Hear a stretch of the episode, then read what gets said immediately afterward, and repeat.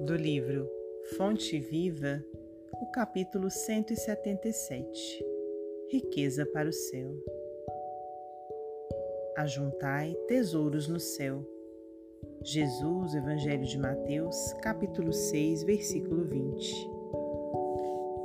Quem se aflige indebitamente ao ver o triunfo e a prosperidade de muitos homens impiedosos e egoístas, no fundo, dá mostras de inveja, revolta, ambição e desesperança. É preciso que assim não seja. Afinal, quem pode dizer que retém as vantagens da terra com o devido merecimento? Se observamos homens e mulheres despojados de qualquer escrúpulo moral, detendo valores transitórios do mundo, tenhamos, ao revés, pena deles. A palavra do Cristo é clara e insofismável. Ajuntai tesouros no céu, disse-nos o Senhor.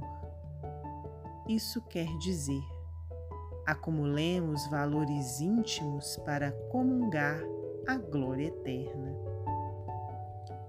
Efêmera será sempre a galeria de evidência carnal.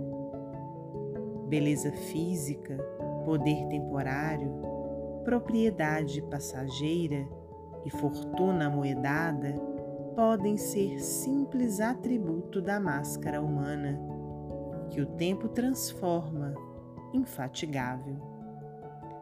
Amealhemos bondade e cultura, compreensão e simpatia. Sem o tesouro da educação pessoal, é inútil a nossa penetração nos céus, porquanto estaríamos órfãos de sintonia para corresponder aos apelos da vida superior.